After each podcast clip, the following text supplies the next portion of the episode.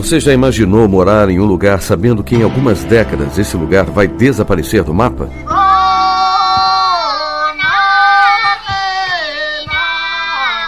Pois é, os cerca de 100 mil moradores de Kiribati, país que se tornou independente no dia 12 de julho de 1979, vivem essa situação.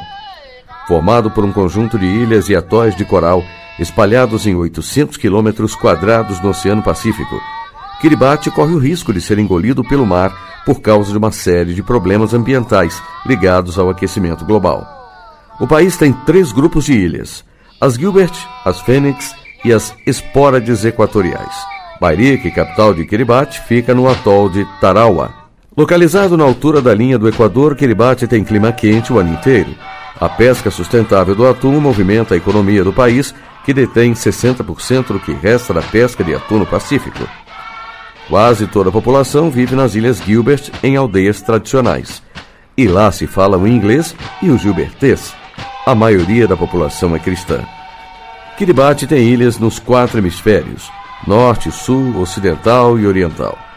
E é o país mais adiantado em questão de horário. É lá que o Ano Novo chega primeiro. Em 2000, a Ilha Caroline foi o primeiro território do mundo a entrar no terceiro milênio e por isso foi batizada de Ilha do Milênio pela imprensa internacional, que tomou conta da ilha, na ocasião, para registrar o fato.